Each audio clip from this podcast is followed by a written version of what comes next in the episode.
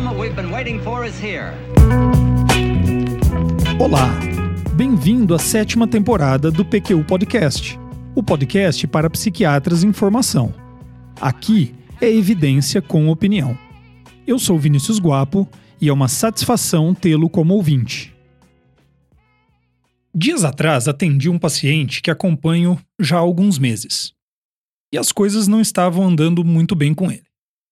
O paciente que no início do tratamento parecia esperançoso e disposto a sacrifícios para conseguir melhorar de um quadro depressivo, agora apresentava-se desanimado, pouco engajado, querelante e às vezes até com uma postura opositora. Pensei que não era para menos.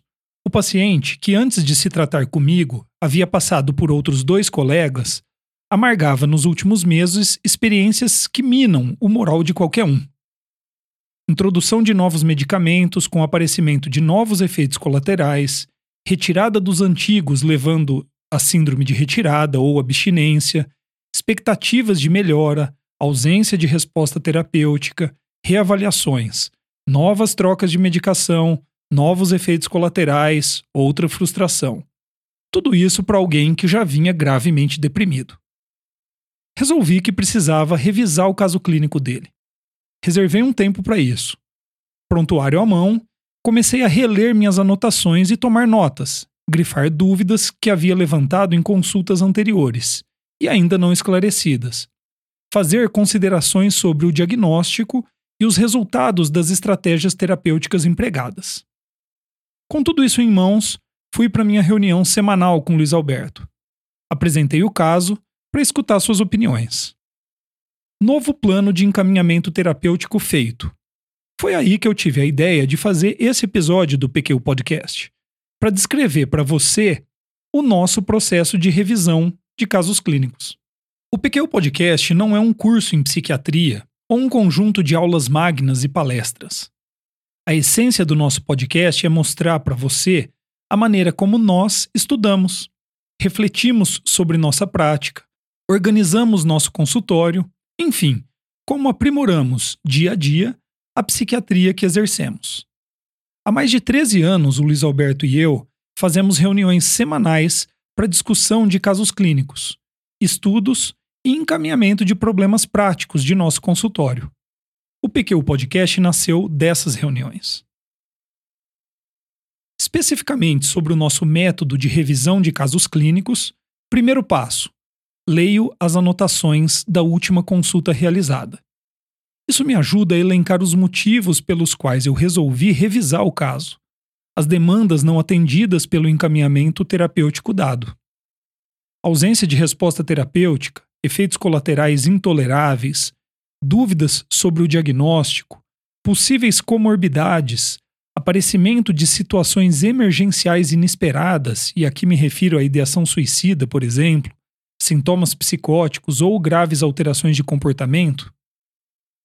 Em seguida, releio cuidadosamente as anotações do primeiro atendimento e passo os olhos no que escrevi nos atendimentos subsequentes. Às vezes acontece de repetir esse procedimento, algumas vezes durante a revisão do caso. Em cada uma delas, particularmente atento a aspectos diferentes das minhas anotações.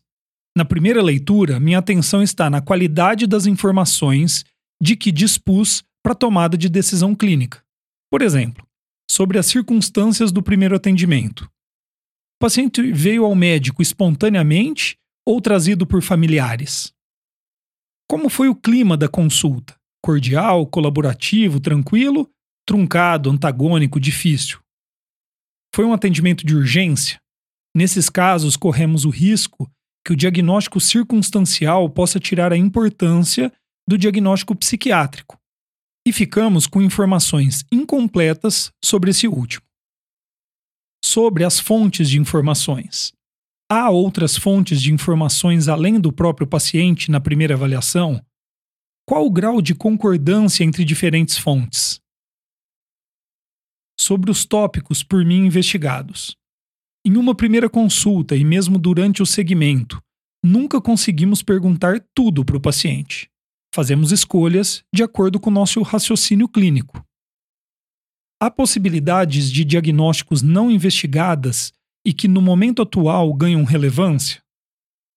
Há aspectos da história clínica não devidamente esclarecidos e que no momento são importantes, históricos de tentativas terapêuticas, histórico familiar, por exemplo. Este aqui são exemplos não exaustivos de aspectos da qualidade das informações que eu costumo acessar nesse primeiro momento. De qualquer forma, com esta avaliação em mãos, pode ser feitos reparos e complementações para que tenhamos as melhores informações possíveis na hora de revisar um caso clínico. Agora chega a hora de reavaliar o diagnóstico. Afinal, não há como se acertar o tratamento se o diagnóstico está errado. Atirar no que viu e acertar o que não viu até acontece, mas não queremos depender da sorte, né? A primeira medida que eu tomo é elencar os diagnósticos diferenciais, sejam eles possíveis diagnósticos principais ou comórbidos, sejam eles diagnósticos psiquiátricos ou não.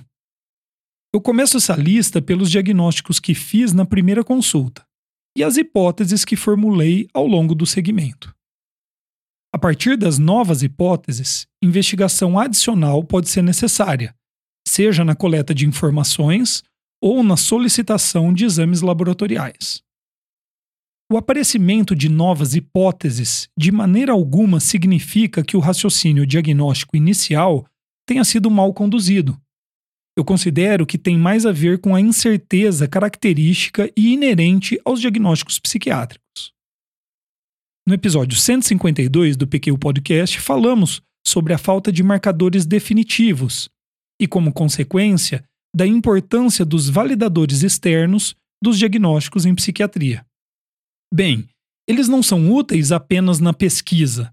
Na hora de revisar um caso clínico, eles são também essenciais na prática.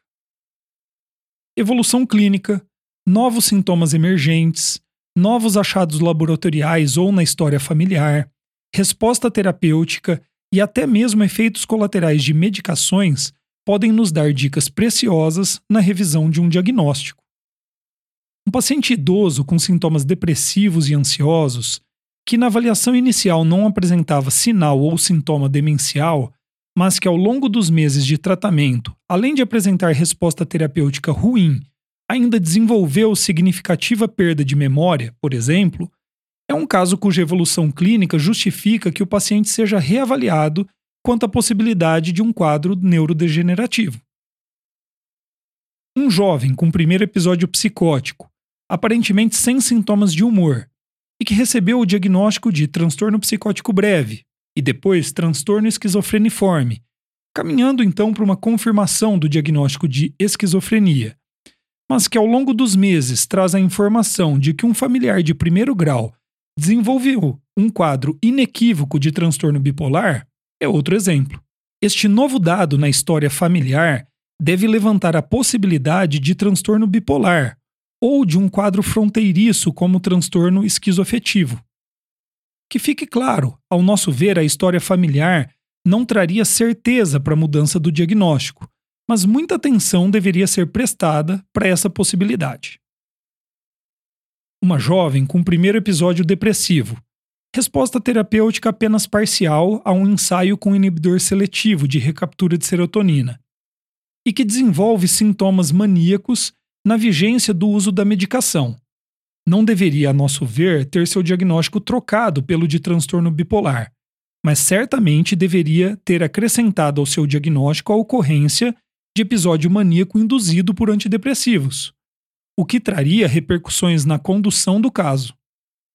Se você ficou intrigado com essa nossa opinião diagnóstica, que de certa forma vai contra os critérios propostos pelo DSM-5, não deixe de escutar o episódio 56 do PQ Podcast. Qualidade das informações garantidas, na medida do possível, é claro. Diagnóstico reavaliado e reparado, quando é o caso. Chega a hora de pensarmos no encaminhamento terapêutico as possibilidades ficam mais complexas. Vários aspectos do paciente e várias hipóteses precisam ser contempladas. Sobre o diagnóstico. Houve uma mudança no diagnóstico ou ele foi mantido?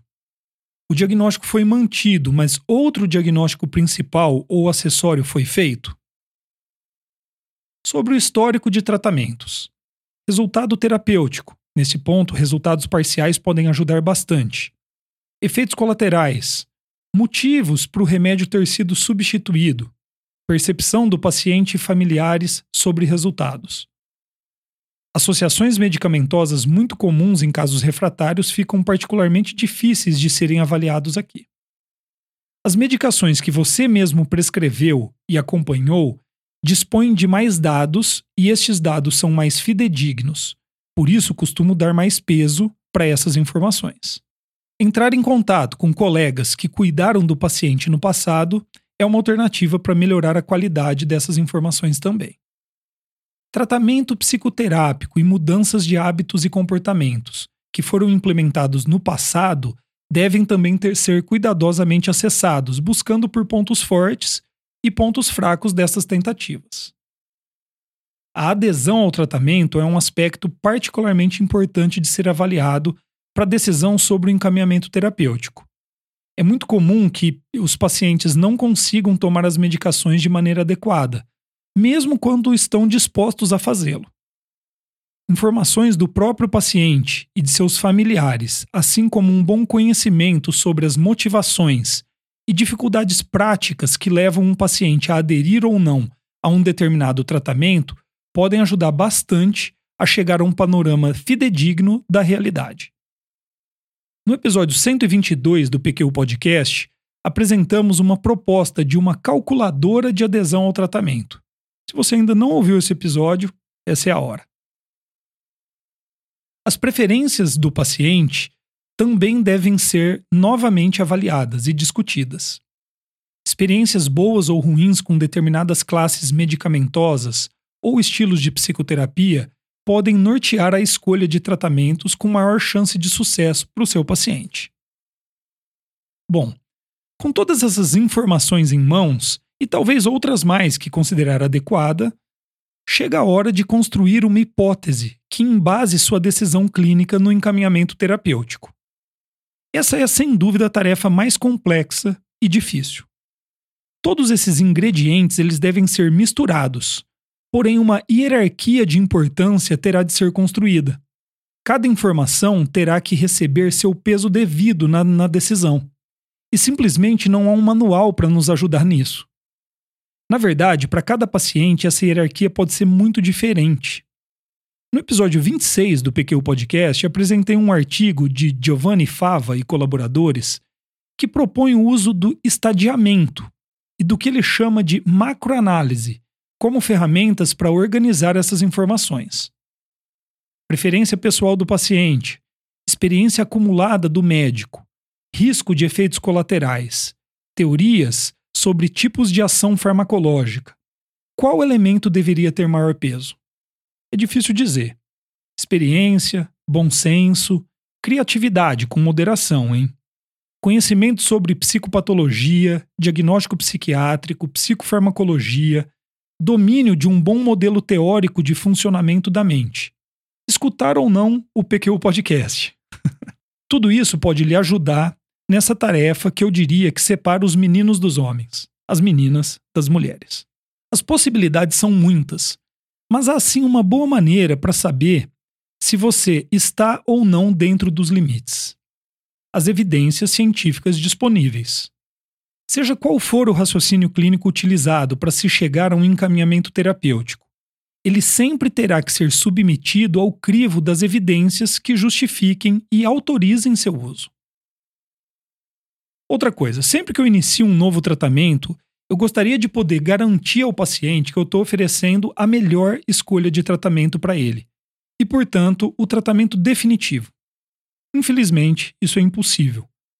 Eu posso garantir que se trata do que eu considero ser o melhor tratamento para ele, mas que talvez tenhamos que lidar com dificuldades e mudanças na dose, associações e substituições nas medicações podem ser necessárias.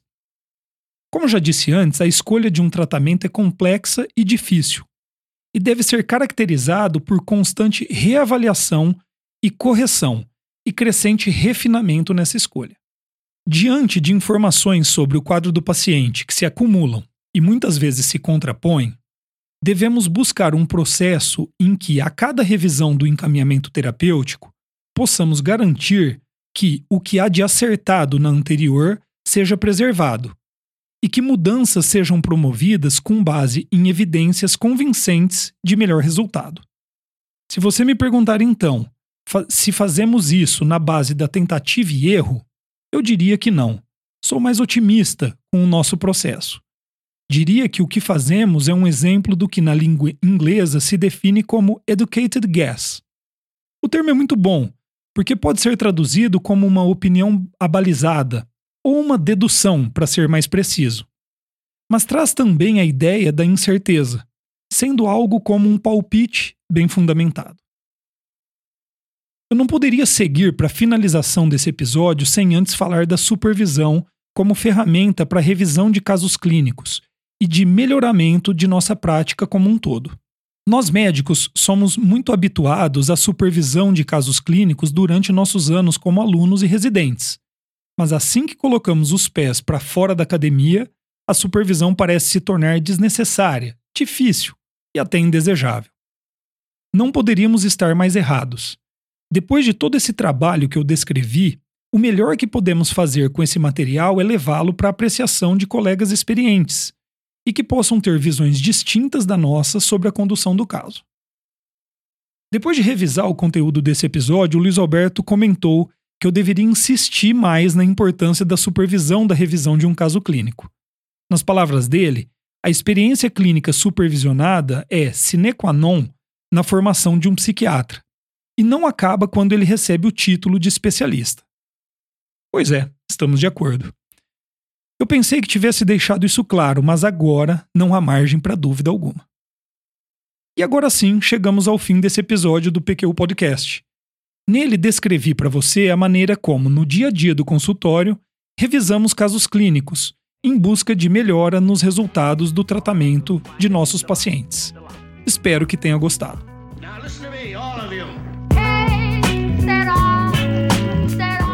Acesse a nossa página no Facebook e siga-nos no Instagram para ficar por dentro de tudo o que acontece no PQU Podcast.